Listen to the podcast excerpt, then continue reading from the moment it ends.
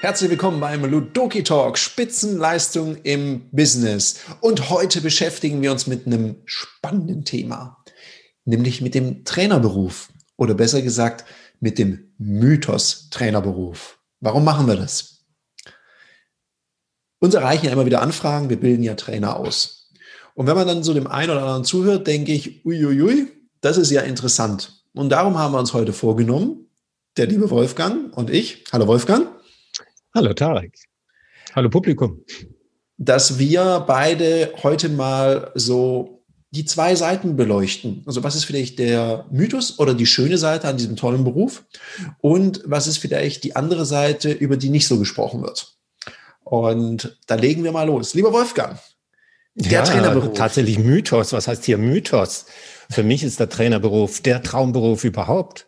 Also Trainer oder Trainerin oder Speaker, das ist doch grandios. Man stelle sich nur vor, man steht auf einer Bühne, die Leute jubeln einem zu, feiern ein und am Schluss kriegt man dann dafür auch noch Geld. Das ist doch traumhaft. Und weißt du was, das Beste ist, man braucht ja auch gar nicht viel. Also ein bisschen Mut natürlich, äh, auf die, auf die Bühne zu gehen und äh, was zu erzählen, das braucht schon. Also mir kann keiner einreden, dass das nur ein Mythos ist, weil das sieht man doch. Du musst nur in die Medien reinschauen, dann siehst du die großen Helden. Dann sind dann 2500 Leute eine Woche lang und die sind, hi, das ist doch cool. Also was heißt der Mythos? Das ist doch eine Realität. Ja, genau. Und dieses Bild sehen wir sehr oft, dass es so aussieht. Man ist ständig gebucht auf Achse, die tollsten Hotels, viele Menschen, die einem zujubeln und es ist alles ganz easy. So wird es auch viel im Social Media gezeigt und es gibt tatsächlich Kollegen, die sind da sehr, sehr, sehr gut unterwegs. Die andere Seite ist, hm, ja, diese Vorträge oder diese Trainings, die muss man natürlich erstmal akquirieren. Ist ja nicht so, dass jede Firma sagt, juhu, komm mal hier und mach mal ein tolles Training bei mir. Und am besten zehn Tage, Geld spielt keine Rolle. Ganz so ist es ja nicht. Und vor allem auch jetzt gerade, wir erleben eine Pandemie. Ja, wenn ich jetzt gewohnt war, auf der Bühne zu sein und überhaupt nicht digital aufgestellt bin, dann ist vielleicht mein Geschäftsmodell im Eimer. Wenn ich vielleicht auch keine Online-Kurse habe, who knows? Das ist vielleicht so die andere Seite, die man auch berücksichtigen muss. Klar, es ist schön, es gibt ganz viel Anerkennung, wenn man es mal geschafft hat. Das ist toll, das gibt einem Energie. Ich glaube, Wolfgang, du weißt, wovon ich rede. Das ist grandios. Man kann sich schlecht fühlen, man geht auf eine Bühne, kriegt viel Zustimmung und danach geht es einem wie? Ja, grandios. Also es ist besser als ja, das Wort mit S oder alle möglichen anderen Stimulantien. Das macht schon high. Das macht auch süchtig ein Stück weit. In einer positiven Form. Also wir kennen ja so die Euphorie, die einen dann durchströmt und einen beflügelt. Da muss man halt hin. Und das ist nicht so schwer. Also Tarek, guck mal, so 150 Tage verkaufen im Jahr und das zu den Honoraren, das ist ja nicht so easy, weil Trainings sind erstens, die werden immer gebraucht. Sind auch begehrt, also gerade von guten Leuten. Äh, da muss man sich da um Akquise nicht so Sorgen machen. Das behauptest du jetzt, dass das nicht so einfach sei. Aber guck dir an, wir haben, ich weiß nicht, 60.000 Trainer oder vielleicht sind es auch viel mehr, allein im deutschsprachigen Raum. Denen geht's ja allen gut. Also so eine Schwierigkeit scheint das nicht zu sein. Ja, und genau da, das ist, glaube ich, eine der größten Illusionen, die uns immer begegnet. Es ist ja ganz easy. Natürlich ist es easy, wenn man es kann und wenn man gut in der Akquise ist. Die Realität sieht einfach anders aus. Wenn man sich jetzt gerade mal den deutschen Markt, ein sehr großer Markt ist, anschaut, da gab es ja erst letztens eine Veröffentlichung dazu, was ein Trainer im Durchschnitt an Umsatz macht im Jahr. Und das lag, glaube ich, bei knapp 60.000 Euro im Jahr Umsatz. Das ist kein Gehalt. Und da wurden sogar die Frauen sogar ein bisschen diskriminiert. Leider mal wieder, muss man sagen. Die hatten noch ein bisschen weniger Umsatz. Und das ist der Durchschnitt. Das heißt, wenn es der Durchschnitt ist, heißt es, dass es welche gibt, die wesentlich we weniger an Umsatz bringen. Und dann gibt es natürlich ein paar wenige, die den Schnitt so ein bisschen nach oben ziehen. Und ich glaube, da muss man schon beachten, wenn man sich selbstständig macht als Trainer, welchen Businessplan habe ich denn dahinter?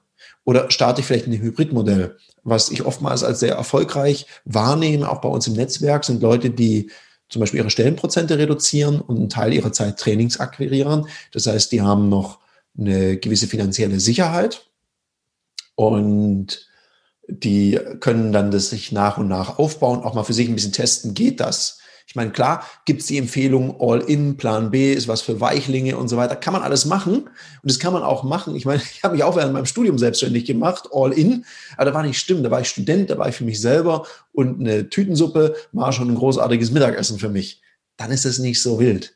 Wenn ich Familienpapa bin, vielleicht keine finanziellen Reserven habe, äh, dann würde ich mir schon wünschen, dass man sich ein bisschen Gedanken drüber macht, wie komme ich an Kunden, wie sieht meine Akquisestrategie aus, was ist denn mein USP, was macht mich anders, was macht mich besonders und auch mal das ausarbeiten, auch sich überlegt, wie gehe ich mit Ablehnung um. Weil was ich oft sehe, ist, da wird eine schicke Homepage gemacht, ein bisschen auf Social Media oder was weiß ich, Instagrams ein paar Stories gemacht und denkt man, rufen die Leute an und sagen, ich habe gesehen, sie fahren ein tolles Auto, sie können bestimmt toll verkaufen. Ganz einfach ist es halt dann nicht. Auf der anderen Seite, weißt du, es gibt ja immer Leute, die etwas schlechter können als, als man selber.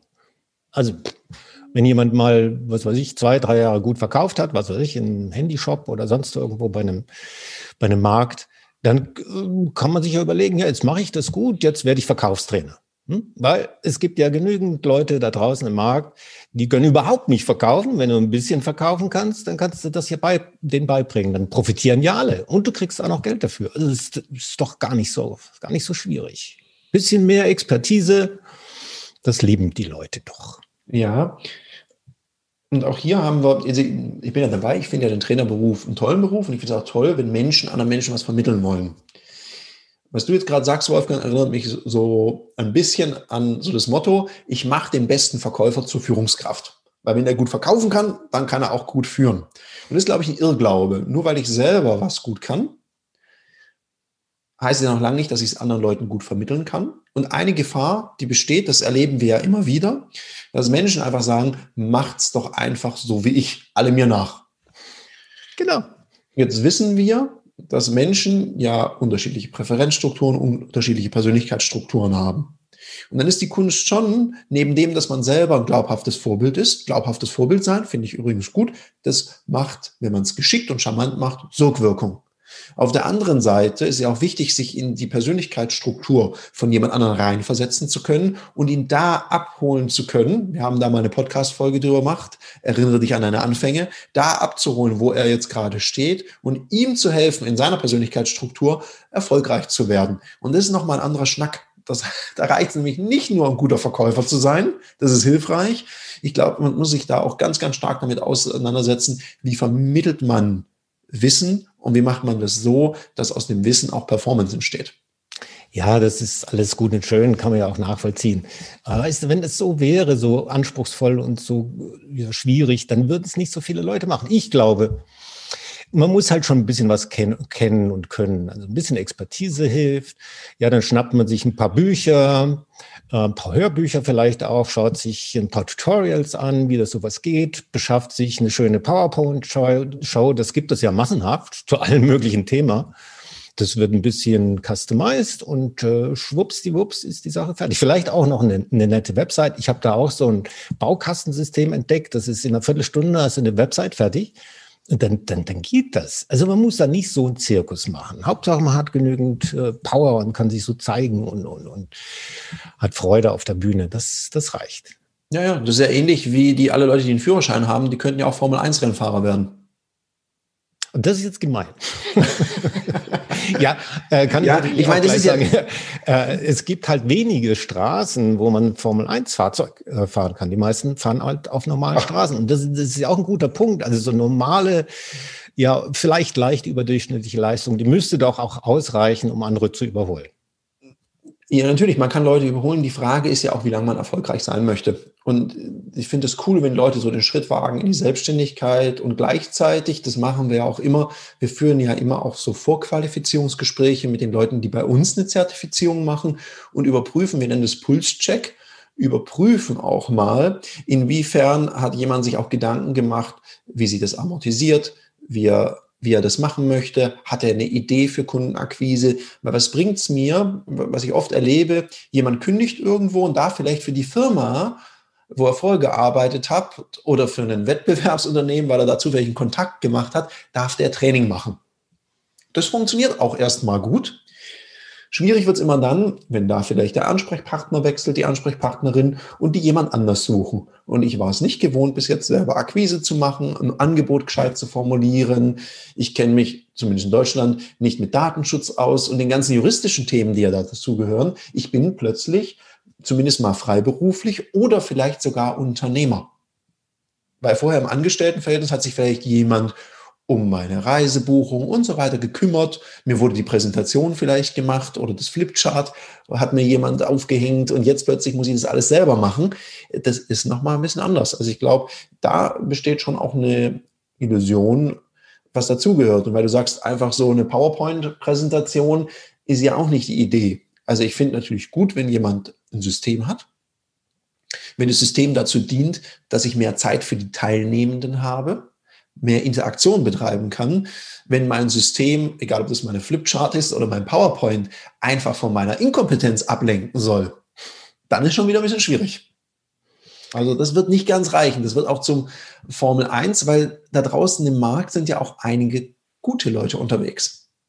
Und mit denen stehe ich ja im Ring. Ich kann mich ja nicht an denen messen, die schlechter sind als ich, sondern ich muss mich an denen messen, die bereits Trainings geben. Also die haben schon mal ein Jahr bekommen und mit denen werde ich ja verglichen. Ich werde nicht mit denen verglichen, die eh alle abgelehnt werden.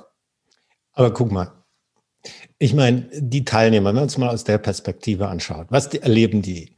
Die sind im Seminarraum, der sieht aus wie jeder andere auch. Dann kommt der Trainer irgendwann, donnert den USB-Stick in den Rechner, dann geht der Beamer an und flacker, flacker, flacker. Äh, 400 Slides werden darunter gedonnert, Bildchen fliegen rein und Schriften werden aufgepoppt und die Leute sind begeistert.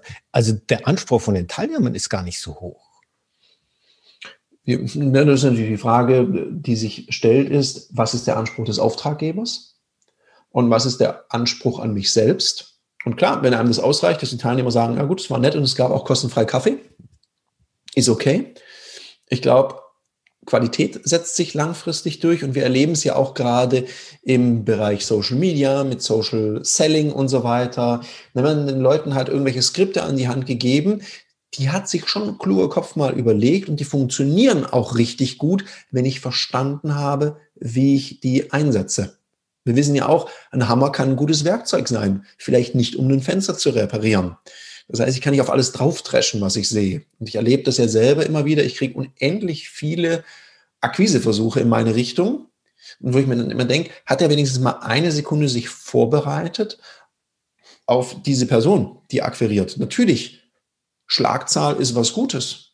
Und dann würde ich meinen Sales Pitch so ein bisschen anders machen und wenigstens so sagen, okay, für die Zielgruppe so, für die Zielgruppe so. Das heißt also, ganz so trivial ist es nicht. Ich glaube, das denkt auch niemand. Ich glaube, ganz so verblendet rennen wenige rum, die sagen, naja, der Anspruch ist nicht hoch. Ich glaube, es gilt, sich regelmäßig selber zu überprüfen, was ich da erzähle. Wie oft höre ich immer noch diese Geschichte von dieser komischen Hummel, die eigentlich gar nicht fliegen kann. Ich weiß nicht, kennst du die Geschichte? Ja, klar. Ja, und er war jahrelang Hummel gewesen. Ja, die, die, diese komische Hummel, die anscheinend nicht fliegen kann, biomechanisch unmöglich, aber weil die das gar nicht weiß, fliegt sie trotzdem. Und es wird immer noch erzählt und ich sehe es immer noch auf irgendwelchen PowerPoint-Folien von irgendwelchen Menschen. Und es ist ja längst bewiesen, dass es Käse ist. Und trotzdem wird es immer und immer wieder runtergebetet. Und natürlich, die Leute finden das cool. Nur es ist ein Quatsch. Und es gibt viele andere Sachen. Also die Frage, die sich mir immer stellt, vor allem wenn ich das schon lange mache, wann habe ich denn zum letzten Mal überprüft, dass die Dinge, die ich erzähle, stimmen die überhaupt? Haben die überhaupt stattgefunden? Und habe ich auch was dazugelernt, weil auch die ganzen im Bereich Hirnforschung, wir haben da so Fortschritte gemacht, wir wissen so viel mehr, wie das menschliche Gehirn funktioniert und gleichzeitig wissen wir noch so wenig. Bin ich denn da auf dem neuesten Stand? ich das ja, Ich denke, das, was vor zehn Jahren im Thema Kommunikation und Verkauf funktioniert hat, das funktioniert heute immer noch und das wird auch in zehn Jahren immer noch funktionieren. Also das kannst du mir jetzt nicht erzählen, dass da so viel Neues passiert. Ich glaube, im Verkauf finde ich tatsächlich, da drehen wir immer um ähnliche Dinge. Aber wenn ich mir anschaue, was du heute für technische Möglichkeiten hast, du kannst heute sehen, IP-Adresse, welches Unternehmen war auf deiner Website und dann da anrufen. Das war vor zehn Jahren zum Beispiel nicht möglich oder nicht so einfach möglich. Da musst du dich schon besser auskennen. Du kannst E-Mails versenden und siehst, wann wurde die gelesen.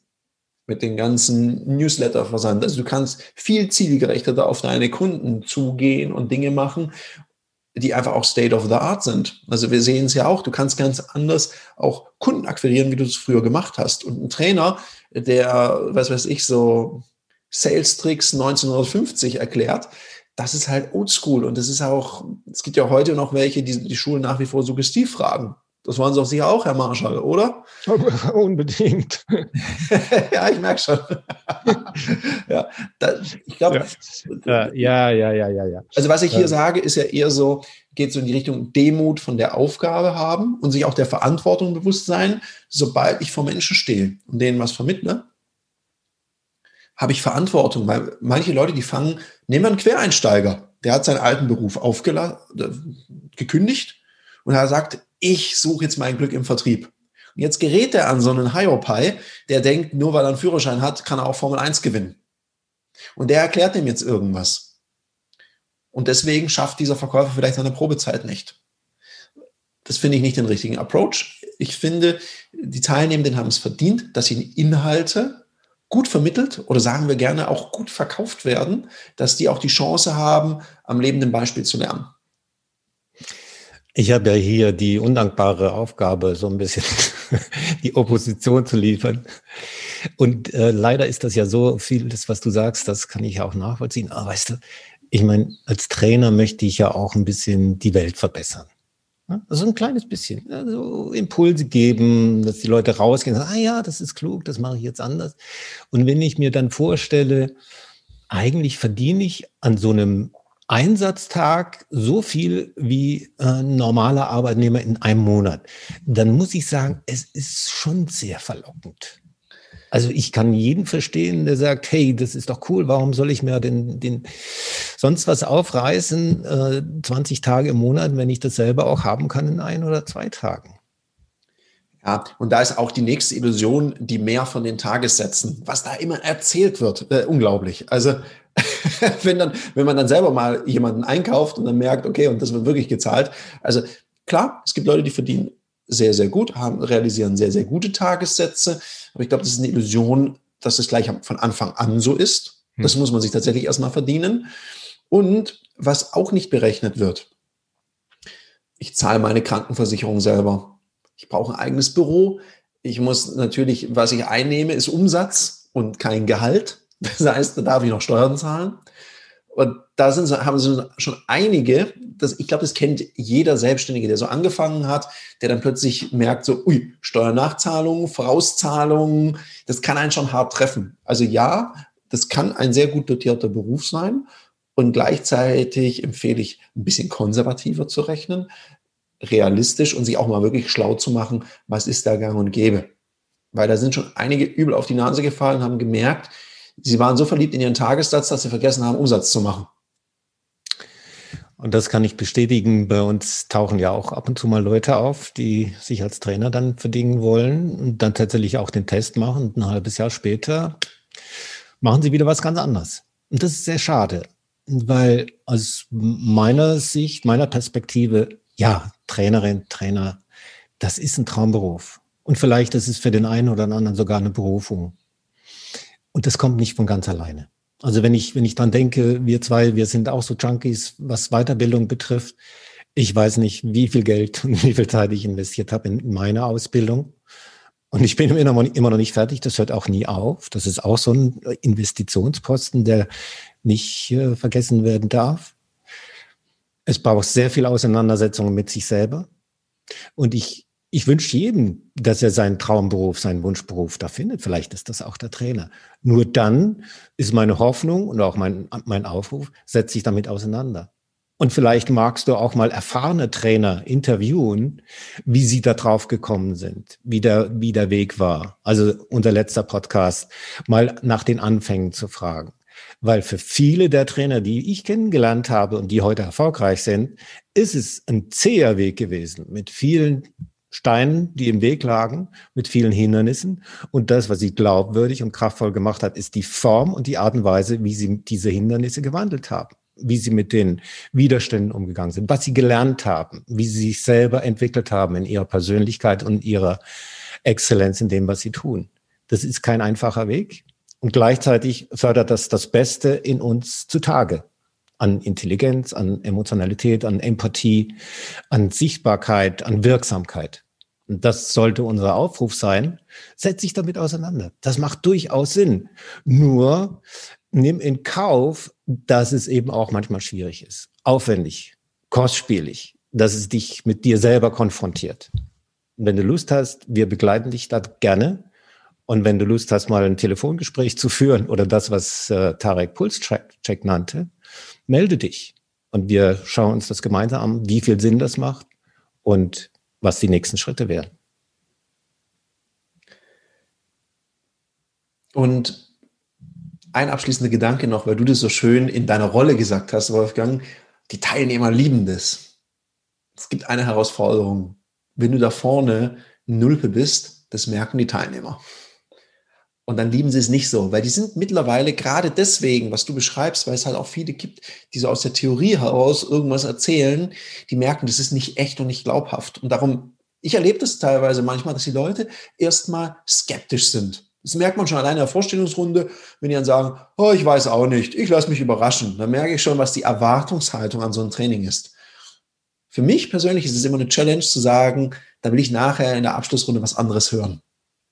Und ich glaube, das ist ein guter Maßstab, um zu gucken, es anders zu machen und sich der Verantwortung bewusst zu sein. Such gern den Kontakt zu uns. Der Wolfgang macht mit dir sehr gerne so einen Pulscheck. In dem Sinne, dir noch einen wunderbaren Sonntag.